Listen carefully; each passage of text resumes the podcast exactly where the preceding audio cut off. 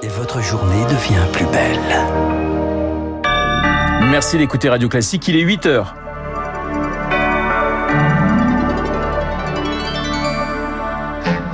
La matinale de Radio Classique avec Renaud Blanc. Qui est à l'origine d'un tir de missile sur la Pologne? Cette frappe est-elle intentionnelle ou délibérée? Des questions subsistent ce matin. Les alliés jouent la prudence. Les aides sur le prix des carburants diminuent aujourd'hui. Elles disparaissent à la fin de l'année, mais une aide se profile pour les gros rouleurs. Et puis, les skippers de la route du Rhum attendus dans quelques heures à Pointe-à-Pitre avec un nouveau record en perspective. On en parle avec le spécialiste voile de Radio Classique, Rémi Pelletier, dans ce journal. Radio. Un journal présenté par Marc Tédé. Bonjour Marc. Bonjour Renaud, bonjour à tous. Éviter à tout prix une escalade militaire, les Occidentaux mobilisés depuis que la Pologne a été frappée par un missile hier après-midi. Projectile probablement de fabrication russe, dit Varsovie, tombé à moins de 10 km de la frontière ukrainienne. L'OTAN se réunit en urgence ce matin à Bruxelles à la demande de la Pologne. Washington et Paris appellent à la plus grande prudence, d'autant Victoire Fort qu'il est encore difficile de savoir ce matin si cette frappe était délibérée, ni même si Moscou en est responsable. Oui, et c'est tout l'enjeu de cette réunion de l'OTAN. Quel est l'engin, d'où il venait et qu'est-ce qu'il visait? Les interrogations ne vont pas le rester très longtemps car les moyens d'investigation de l'OTAN sont importants. Des avions patrouillent l'ouest de l'Ukraine et donc la frontière polonaise depuis le 24 février. La France a mis à disposition des Boeing AWACS dotés de radars puissants et puis il y a des drones, il y a des satellites. Ce conflit est suivi en temps réel et vu l'intensité des tirs hier. L'hypothèse de la bavure est loin d'être exclue. Jean-Dominique Merchet, journaliste à l'opinion, spécialiste des questions militaires et stratégiques. Un missile qui échappe euh, au contrôle des gens qui le tirent, et ça arrive même aux meilleurs. Et l'armée russe ne semble pas être euh, parmi les meilleurs en ce moment. Les débris de l'engin explosif seront analysés pour trancher missile russe ou système S-300, un engin de défense, un antimissile utilisé par les Russes et par les Ukrainiens. La prudence est de mise. L'armée polonaise est en état d'alerte renforcée. L'imam euh, marocain Hassan Iqiyoussem, finalement placé en centre fermé en Belgique pour être expulsé vers le Maroc, Marc. C'est ce qu'annonce ce matin finalement le gouvernement belge. Le prédicateur fiché S en France s'est exilé là-bas cet été pour se soustraire à un arrêté d'expulsion en France. La justice belge avait rejeté cette demande d'extradition vers la France hier. Et puis les prix du carburant sont en hausse à partir d'aujourd'hui à la pompe. La ristourne mise en place par le gouvernement en avril dernier passe de 30 à 10 centimes par litre de carburant. Celle de Total baisse de 10 centimes. Toutes les deux disparaîtront le 31 décembre. Mais Zoé Pallier, le gouvernement planche sur un dispositif de remplacement pour 2023, une aide plus ciblée destinée aux gros rouleurs. L'hypothèse d'une aide ciblée avait été envisagée déjà cet été, puis, faute de consensus politique, abandonnée au profit d'un prolongement de la ristourne pour tous. Le gouvernement la dépoussière donc avec ce projet d'aide aux gros rouleurs qui devrait près de 12 millions de Français. Le principe est le même que celui imaginé en juillet, soutenir en priorité ceux qui dépendent de la voiture pour aller travailler. Avoir un emploi sera d'ailleurs le premier critère pour bénéficier de cette aide. Il faudra aussi pouvoir présenter un numéro de carte grise et ne pas dépasser un certain niveau de revenus. Mais les seuils restent à définir. L'enveloppe totale prévue dans le projet de loi de finances s'élève à 1,6 milliard d'euros, bien loin des 8 milliards qu'aura coûté la ristourne en 2022. Euh, précision signée Zoé Pallier. Marc, alors que la Coupe du Monde de football débute dimanche au Qatar, un autre virus que le Covid va-t-il jouer les troubles faits Le MERS, le virus syndrome respiratoire du Moyen-Orient, il est provoqué par un coronavirus qui est mortel dans un tiers des cas. Sa particularité, il est transmissible via les chameaux ou les dromadaires. L'Organisation mondiale de la santé demande donc aux supporters d'éviter les contacts avec ces animaux pour ne pas diffuser le virus à travers la planète, une menace que relativise le docteur Philippe Frogel, généticien au CHU de Lille.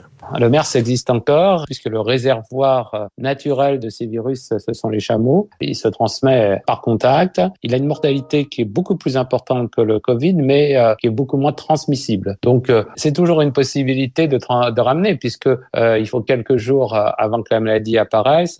Jusqu'à présent, les cas ont été tellement rarissimes mais on n'a jamais eu de, de véritable foyer en dehors de pays comme l'Arabie Saoudite ou le Qatar aussi. Enfin, tous ces pays pour lesquels il y a un attachement fraîchement aux chameaux, aux dromadaires. Par contre, il y a eu beaucoup de, de morts parmi les gens qui ont été contaminés par le MERS. Propos recueillis par Rémi Pfister. 8h05 sur Radio Classique, la voile à présent et la route du Rhum avec l'arrivée imminente en Guadeloupe des premiers skippers. Ils sont attendus à partir de 4h30 heure locale à Pointe-à-Pitre. Il sera à 9h30 en métropole. Le record de la traversée devrait être battu et c'est Charles Caudrelier à la barre, à la barre pardon, du Maxi Edmond Rothschild qui devrait s'imposer devant François Gabard. Bonjour Rémi Pelletier. Bonjour. Spécialiste de la voile que nos auditeurs connaissent bien puisque vous animez tous les week-ends sur Radio Classique Grand Large. Rémi, la route du Rhum ne consacre que des grands marins et ce sera encore le cas. On est pratiquement euh, à quoi 20 000 de l'arrivée. C'est toujours très très compliqué l'arrivée à Pointe-à-Pitre parce qu'il faut faire le tour de la Guadeloupe. Alors pour bien comprendre l'histoire, il y a d'abord la bataille de l'Atlantique jusqu'à le rocher qui s'appelle la Tête à l'Anglais, qui est au nord de la région Guadeloupe.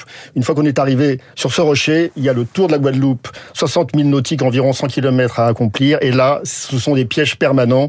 On est dans une zone où il peut y avoir euh, des gros nuages, des grains, la moiteur tropicale, euh, la soufrière qui peut éventuellement bloquer les alizés. Donc en plus de nuit, actuellement, on est, je crois, à des vitesses environ de 2-3 nœuds, ce qui est vraiment le ralenti maximum. Et donc ça veut dire que pour relancer ces machines de 32 mètres qui sont les ultimes, c'est très compliqué, surtout quand on est seul à bord, car la machine est très lourde, 15 tonnes, il faut relancer à chaque fois. Et humainement parlant, physiquement, c'est vraiment énorme. On peut avoir beaucoup d'avance en arrivant sur la Guadeloupe et voir cette avance fondre véritablement. Hein. Alors en 2018, donc il y a 4 ans, François Gabard avait 150 000 d'avance sur Francis Joyon à la tête en anglais et ça fait pchit. Le matelas s'est complètement dégonflé.